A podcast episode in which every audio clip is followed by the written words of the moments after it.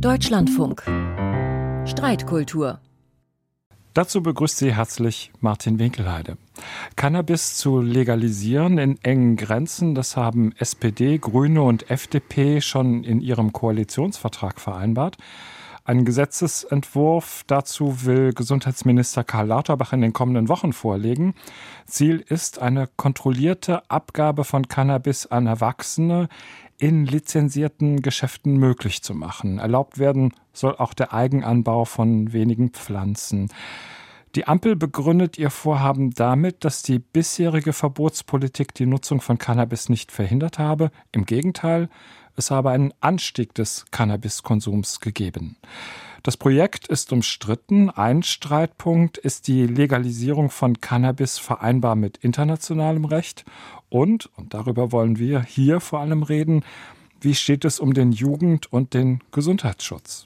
Cannabis legalisieren, darüber diskutieren Jakob Maske, niedergelassener Kinder- und Jugendmediziner in Berlin und Bundespressesprecher des Berufsverbandes der Kinder- und Jugendärzte. Schönen guten Tag, Herr Maske. Guten Tag. Und Derek Herrmann, Facharzt für Psychiatrie und Psychotherapie und Chefarzt im Therapieverbund Ludwigsmühle. Schönen guten Tag, Herr Professor Herrmann. Ja, guten Tag. Herr Maske, aus dem Berufsverband der Kinder- und Jugendärzte waren dezidierte Stimmen zu vernehmen gegen eine Legalisierung von Cannabis. Cannabis legalisieren? Wie ist Ihre Antwort? Wir sind nicht gegen eine Legalisierung, aber wir sind gegen eine Legalisierung, solange der Jugendschutz so schlecht ist und eben auch noch nicht ausreichend bedacht ist für die Cannabis-Legalisierung. Wie müsste es besser sein? Na, wir sehen schon bei anderen Substanzen, wie zum Beispiel beim Alkohol, dass der Jugendschutz eine Katastrophe ist. Er funktioniert nicht. Und ehe man jetzt eine neue Substanz legalisiert, muss man im Breiten nochmal über Jugendschutz nachdenken. Wir müssen schauen, wie wir ihn verbessern können. Und das gilt eben nicht nur fürs Cannabis, sondern auch für Alkohol oder auch Nikotin. Professor Derek Herrmann, wie ist Ihre Position? Cannabis legalisieren? Ja, ich befürworte die Legalisierung gerade eben auch als Suchtmediziner, weil letztendlich klar ist, dass das Verbot nicht funktioniert. Das heißt, wenn man sich das anschaut, die Anzahl der Strafanzeigen ist in den letzten zehn Jahren um 50 Prozent gestiegen. Und man würde ja erwarten, wenn das Verbot funktioniert, dass dann die Konsumenten das wahrnehmen und der Konsum zurückgeht. Tut er aber nicht, sondern die Anzahl der Konsumenten ist im gleichen Zeitraum um 50 Prozent gestiegen. Zudem ist die Verfügbarkeit von Cannabis hoch. Mehr als die Hälfte der jungen Erwachsenen geben an, dass sie Cannabis schnell besorgen können. Und das zeigt einfach, dass das Verbot nichts nutzt. Und deswegen glaube ich, ist es sinnvoll, einen anderen Weg zu gehen. Bevor wir über die Legalisierung sprechen, gucken wir uns doch mal den Ist-Zustand an. Ein Argument, das Herr Hamann schon gebracht hat, ähm, Herr Maske, ist, Cannabis ist im Moment verboten und wird trotzdem viel konsumiert. Und die Frage, die sich direkt anschließen ließe, ist, dieser Markt ist ja überhaupt nicht kontrolliert. Genau, das ist ja genau eigentlich auch dann der Sinn einer Legalisierung, dass man den Markt besser kontrollieren kann. Wir haben auch jetzt schon 10 Prozent der Jugendlichen, die regelmäßig Cannabis konsumieren und jeder dritte Berliner Schüler hat schon mal Cannabis konsumiert. Also natürlich sind wir in einer Ausgangslage, die tatsächlich nicht gut ist und die zeigt ja, dass unsere Jugend nicht richtig geschützt wird. Und wir wissen, dass Cannabis gerade für junge Menschen, und da sind sogar Menschen bis 25 gemeint, mit doch erhebliche Probleme mit sich ziehen kann. Und bevor eben hier keine Lösung gefunden ist, wie man ähm, dafür sorgen kann, dass der Konsum nicht steigt bei dieser Altersgruppe, sind wir eben nicht dafür, noch mehr Freigaben für Cannabis zu geben. Ich sehe das auch so. Die Situation ist einfach nicht gut. Ich halte es nur für komplett falsch zu sagen, die Situation ist nicht gut und deswegen machen wir weiter so. Das ist mir ein Rätsel, wie man da auf diesen Gedanken kommen kann. Ich denke, es ist völlig klar, der Dealer fragt nicht nach dem Alter. Wir haben jetzt die Chance durch eine Legalisierung, die ja auch keine Freigabe ist, sondern in engen Regeln geschieht, quasi erstmals auch in der breiten Öffentlichkeit klarzumachen, dass Cannabis für Kinder und Jugendliche schädlicher ist als für Erwachsene. Das ist in unserer Bevölkerung nicht angekommen. Das sind Erkenntnisse, die auch noch nicht ähm, besonders alt sind. Das sind quasi neuere Forschungsergebnisse. Und deswegen glaube ich, müssen wir genau da ansetzen und die Chance nutzen, jetzt eben was besser zu machen. Und wenn man sich mal wirklich anschaut, was die Bundesregierung plant, dann ist der Jugendschutz, der wird da groß geschrieben. Anders als bei Alkohol ist es so, dass in den Cannabis-Fachgeschäften jeder seinen Ausweis zeigen muss und das Alter kontrolliert wird. Und damit haben wir einfach eine deutlich bessere Situation als bei Alkohol und Zigaretten. Herr Maske, direkt dazu. Ich bin nicht der Meinung, dass alles so bleiben sollte, wie es ist. Es darf sich natürlich was verändern, aber wir müssen bei Veränderungen frühzeitig daran denken, dass wir eben die Jugend schützen. Das ist sicherlich in dem Gesetzentwurf bedacht, aber es ist eben auch noch nicht aufgeschrieben, wie das denn geschehen soll. Wir müssen hier sehr viel investieren in Prävention, also in Schulungen. Da gibt es Schulungen von Eltern, von auch Schwangeren, also anderen äh, gefährdeten Gruppen, aber auch der Schüler. Und das äh, muss natürlich äh, auch schon festgelegt werden, wie und wo das zu passieren hat. Das können wir als Kinder- und Jugendärzte natürlich nicht alleine stemmen in unseren Jugendvorsorgeuntersuchungen, sondern das muss in der Schule schon anfangen. Und äh, insofern ist es, glaube ich, sind wir schon äh, in der gleichen Richtung unterwegs. Aber ähm, wir wollen das vorher festgelebt haben. Wir wollen wissen, welche Gelder werden verdient, kann man die einsetzen für die Prävention im Sinne einer äh, Cannabissteuer zum Beispiel etc. Also hier muss es klare äh, Vorgaben geben, wie Prävention laufen kann, wie Jugendschutz laufen kann. Sie heben sehr stark auf den Jugendschutz und den Kinder- und Jugendschutz ab. Nun hat Cannabis ja gerade das Image, eine Jugenddroge zu sein. Herr Maske, was macht das für einen Unterschied, ob ein Erwachsener Cannabis konsumiert oder ein Kind? Ich sage das mal äh, in etwas einfachen Worten. Also die Vernetzung der Gehirnstrukturen ist einfach erst im Alter von circa 25 Jahren abgeschlossen.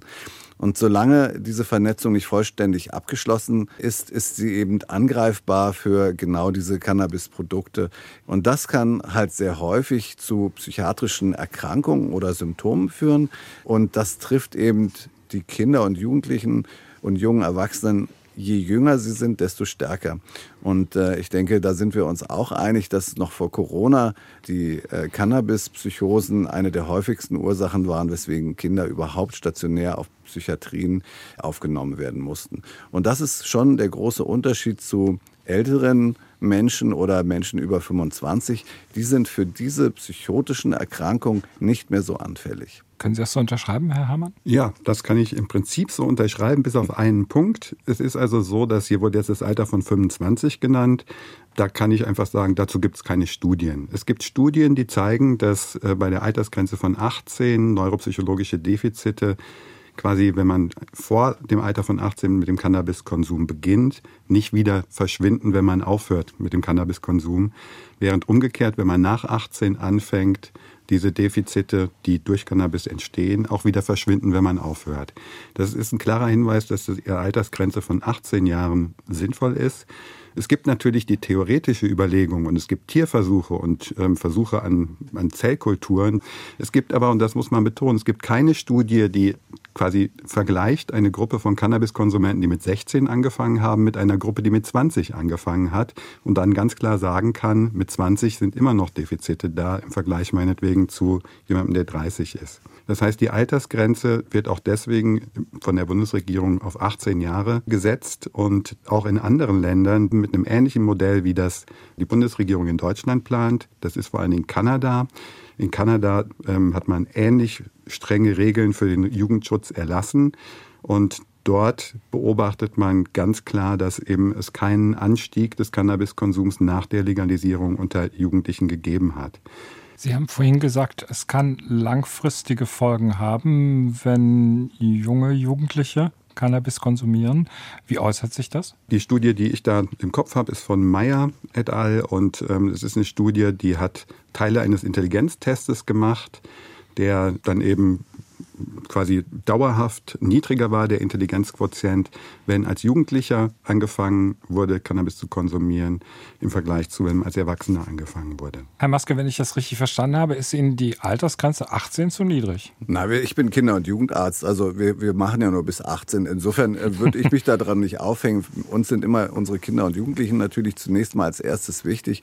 Und äh, ich denke auch, die, die Psychosen sind ja ähm, durchaus so, dass sie nicht nicht unbedingt wieder weggehen, ja, auch bei den Jugendlichen.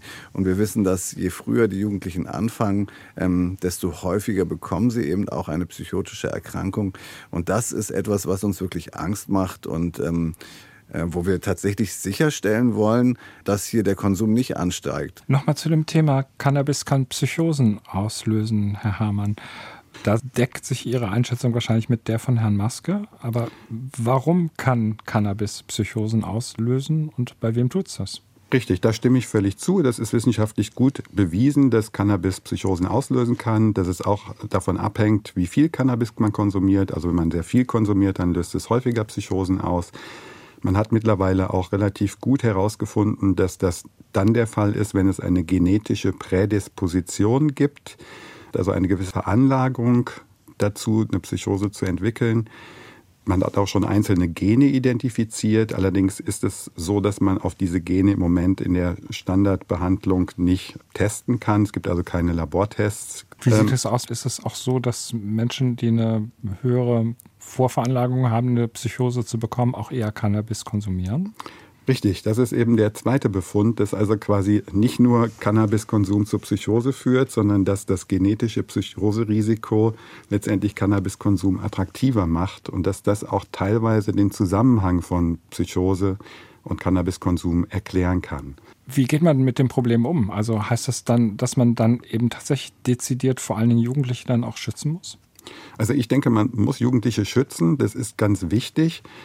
Die Hauptzielrichtung aus der Gesundheitsperspektive muss sein, dass man quasi möglichst wenig Gesundheitsschäden haben will. Und das ist quasi der Hauptpunkt. Ich denke, man sollte erstmal wertefrei an die Frage rangehen, sagen, Cannabiskonsum führt zu Gesundheitsschäden, deswegen wollen wir, dass so wenig wie möglich konsumiert wird, damit so wenig wie möglich Gesundheitsschäden auftreten. Mhm, aber es dann, klingt ja erstmal wie ein Widerspruch. Der Gebrauch von Cannabis ist gesundheitsschädlich. Wie kann das sein, dass ein ein Staat das auch noch fördert durch Legalisierung. Genau, und das ist eben genau der, die Frage. Und der Staat fördert es ja nicht. Jetzt muss man eben einfach wirklich die Frage stellen, welche Strategie führt denn am ehesten dazu, dass ähm, möglichst wenig konsumiert wird und möglichst wenig Gesundheitsschäden auftreten. Und da ist es so, dass man ganz wertefrei rangehen kann, sich das angucken kann, wie ist das in anderen Ländern, die ähm, Cannabis legalisiert haben. Und da sehen wir, dass da der Konsum nicht überall, aber teilweise sogar niedriger ist und wir sehen auch, dass letztendlich natürlich der Zugang zu Therapieleistungen besser wird, wenn es eben nicht verboten ist. Das heißt, offener darüber sprechen kann man natürlich besser, auch mit vielleicht Eltern, engen Bezugspersonen als Jugendlicher, wenn es nicht illegal ist. Dieser Punkt ist eben einfach, glaube ich, ein ganz wichtiger. Es ist für mich sehr klar, dass eben Psychologen, Ärzte und Sozialarbeiter deutlich besser Jugendliche dazu bringen können, den Cannabiskonsum kritisch zu sehen, als das ein Richter, die Polizei und eine Justizvollzugsanstalt kann. Herr Maske, Sehen Sie das genauso? Ja, ja, nichts anderes fordern wir ja letztendlich. Wir sagen ja, wir sollen mit den Jugendlichen sprechen, wir sollen sie aufklären über die Gefahren. Wir brauchen kein Bestrafungssystem, sondern wir brauchen ein System, wo wir Resilienzen äh, fördern und, und eben ähm, ja, die Jugendlichen in ihrem Gesundheitsverständnis fördern. Das ist äh, absolut richtig. Und genau dann, wenn das alles passiert, ähm, ist ja gegen eine Cannabis-Legalisierung unter Umständen auch nichts mehr einzuwenden. Wir sehen in Ländern, wo äh, legalisiert wurde, dass teilweise der Schwarzmarkt ähm, deutlich äh, heruntergegangen ist. Wir sehen, dass er teilweise halbiert wurde in Kanada und Uruguay, aber wir sehen nicht, dass der Schwarzmarkt zum Beispiel ganz weg ist. Ähm, ja, wir sehen in den Ländern, wo legalisiert wird, auch Erfolge.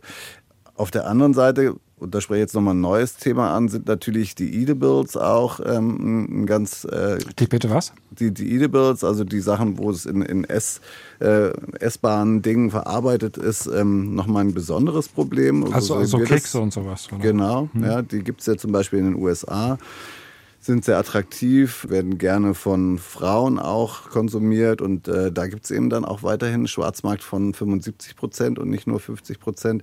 Also hier müssen wir auch in dieser Richtung so arbeiten, dass, äh, dass wir die Erfahrung eben ähm, tatsächlich wahrnehmen und auch verarbeiten und auch gerade bei den Jugendlichen ähm, gut darauf achten, dass die Edibles eben hier in Deutschland nicht legalisiert werden. Genau, das Problem ist wirklich, dass wenn man halt Cannabis oder THC, den Wirkstoff von Cannabis, in Gummibärchen, Schokolade einpackt und dann eben auch noch kinderfreundlich mit bunten Farben bewirbt und verkauft, das ist quasi wirklich eine Ausweitung des Konsumentenkreises und ein, ein, das zielt darauf ab, den Markt auszuweiten und einfach mehr Cannabis zu verkaufen. Das ist was, das würde ich auch komplett erstmal auf dieser Basis ablehnen. Die Message muss rüberkommen, Cannabis ist keine Jugenddroge und für Jugendliche ist es schädlich. Das ist, glaube ich, das Wichtige. Und deswegen gehe ich da völlig mit. Diese Sparte ähm, sollte man weglassen. In Kanada ist es so, dass man diese quasi Lebensmittel, die mit Cannabis versetzt sind, auch deswegen verkauft, weil natürlich das Rauchen grundsätzlich, so wie es in Deutschland gemacht wird, da wird Cannabis ja mit Tabak gemischt und dann geraucht. Das Rauchen von Tabak ist eben einfach im Vergleich zu Cannabis so viel gesundheitsschädlicher. 120.000 Personen sterben jedes Jahr in Deutschland äh, an Tabakfolgen. Beim Cannabis sind, ist diese Zahl null.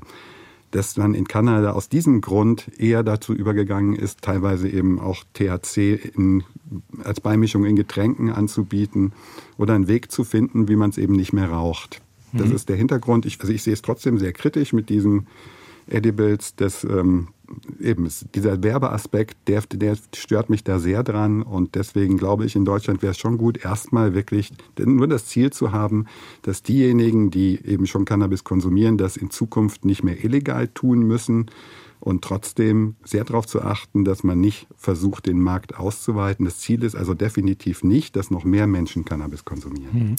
Wenn es um die Diskussion geht, Legalisierung pro Contra ist ein Argument, was häufig genannt wird. Äh, wir haben eigentlich mit Alkohol und Nikotin schon genug Probleme. Eine weitere legale Droge würde einfach noch mehr Schaden anrichten. Wie ist Ihre Position, Herr Maske? Ich denke, dass äh, gerade jetzt die Legalisierung eigentlich die Chance bietet, über den Jugendschutz in dem Fall jetzt mal ähm, nochmal nachzudenken und zu schauen, was können wir denn besser machen? Wie können wir mit äh, zum Beispiel Verbot von Werbung auch für THC etc., mit Aufklärung, mit School Nurses etc., wie können wir die also Resilienz genau, an, in, an den Schulen, genau, wie können wir da also unsere Jugendlichen stärken in, in, ihren, in ihren eigenen Stärken sozusagen und wie können wir Resilienzen fördern. Das ist doch eigentlich eine Chance, die diese Legalisierung bieten könnte und äh, insofern tatsächlich, ja, wenn das alles vorher passiert, wenn man sich darauf festlegt, dass äh, eben es keine Werbung geben darf, dass wir die Suchtberatung äh, finanziell stärken und äh, vorher aufstellen, sodass sie dann auch loslegen kann und alle anderen Dinge, die ich genannt habe, dann, dann denke ich, sind wir da im Jugendschutz schon sehr viel weiter, als wir es bisher sind mit Verboten und Bestrafungen. Das ist sicherlich kein Jugendschutz.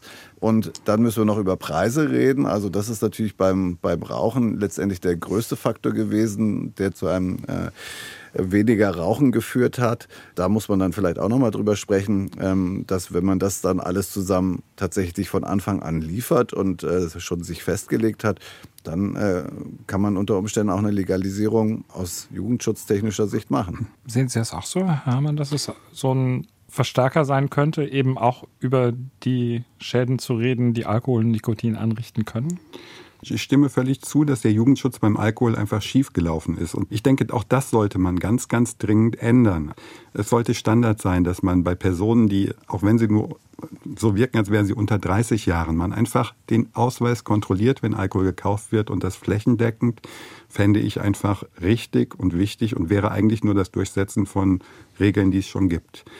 Ansonsten hat man bei Alkohol eben wirklich das große Problem, dass Deutschland damit viel zu locker umgeht. Ähm, es ist allgemein bekannt, dass es eine Steuer auf Alkohol gibt.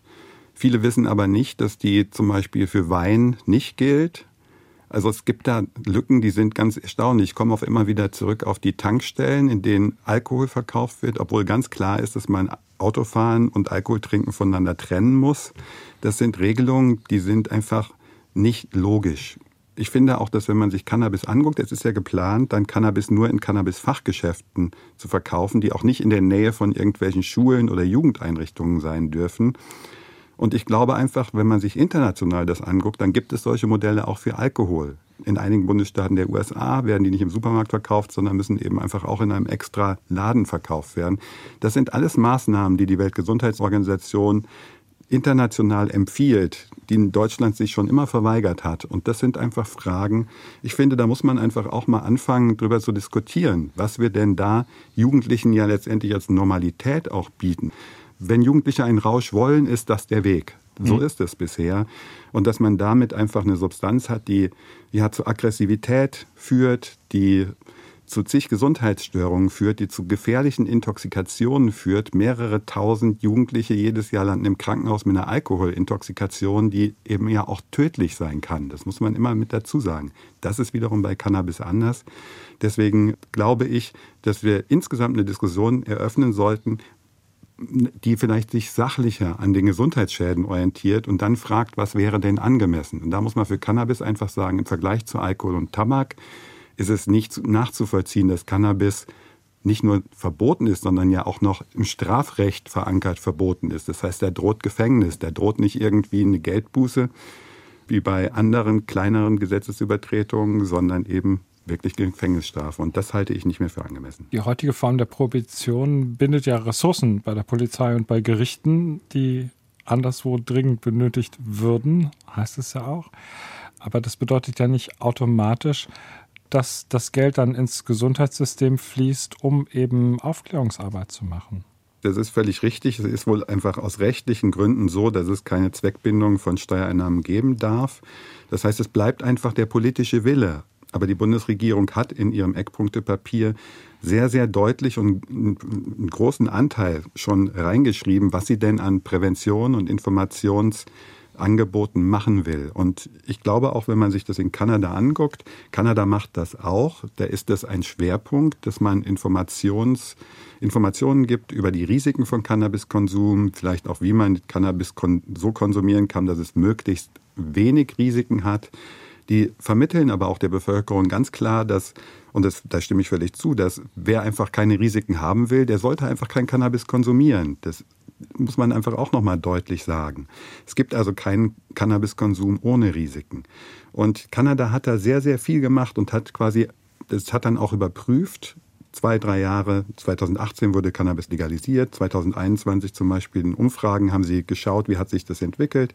Und die haben beobachtet, dass deutlich mehr Personen jetzt Cannabis als nicht harmlos einschätzen, als ähm, eine Substanz, die auch zu Gesundheitsschäden führt.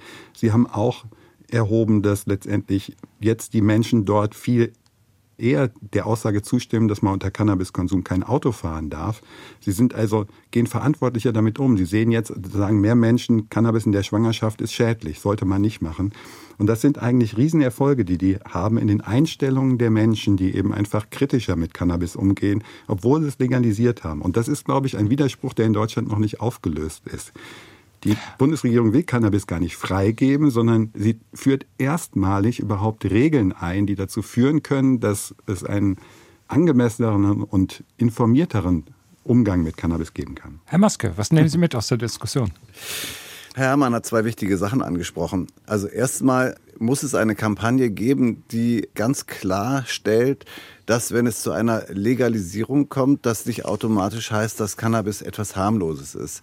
Das muss von Anfang an deutlich gemacht werden. Und das Zweite, was Herr Herrmann angesprochen hat, ist, dass, ähm, dass es natürlich eine Nachverfolgung geben muss. Ja, es muss Studien darüber geben, was passiert nach der Legalisierung. Und die dürfen nicht auf, ich sag mal, vier Monate begrenzt sein, sondern die müssen die gesamte Zeit der Legalisierung mitgeführt werden. Also was passiert eigentlich nach der Cannabis-Legalisierung? Und ich denke, das sind zwei wichtige Punkte, die Herr Herrmann genannt hat, ähm, die wir auf jeden Fall verfolgen müssen. Also vor allen Dingen eben, dass Legalisierung nicht gleich heißt, ah ja, ist harmlos. Ne? Das muss klar gemacht werden. Herr Herrmann, was nehmen Sie mit aus der Diskussion? Genau, ich stimme daher Maske völlig zu. Ich denke auch, das ist das Hauptziel von der Legalisierung, ist in meinen Augen klarzumachen, dass Cannabis nicht harmlos ist und dann eben wirklich spezifischer auf die Personen zuzugehen, bei denen, bei denen man jetzt schon weiß, dass Cannabiskonsum riskanter ist als bei anderen. Und die eben einfach zu informieren, sie nicht zu bestrafen, sondern eben einfach, wenn möglich, mit Psychologen und Sozialarbeitern, mit Gesprächen, da einfach eine Einstellungsänderung zu erreichen, beziehungsweise da das Ganze auch kritisch zu hinterfragen. Ich fand sehr schön, dass Herr Maske den Jugendschutz auch so wichtig nimmt. Und da würde ich, würde ich mir auch wünschen, dass eben einfach nicht nur jetzt in Bezug auf Cannabis so groß zu schreiben, sondern eben auch auf Tabak und Alkohol zu übertragen. Und das war die Streitkultur an diesem Samstag. Cannabis legalisieren, das war heute unser Thema. Diskutiert haben Jakob Maske, niedergelassener Kinder- und Jugendmediziner in Berlin und Bundespressesprecher des Berufsverbandes der Kinder- und Jugendärzte und Professor Derek Hamann, Facharzt für Psychiatrie und Psychotherapie und Chefarzt im Therapieverbund Ludwigsmühle. Mein Name ist Martin Winkelheide. Danke fürs Zuhören und Ihnen noch ein schönes Wochenende.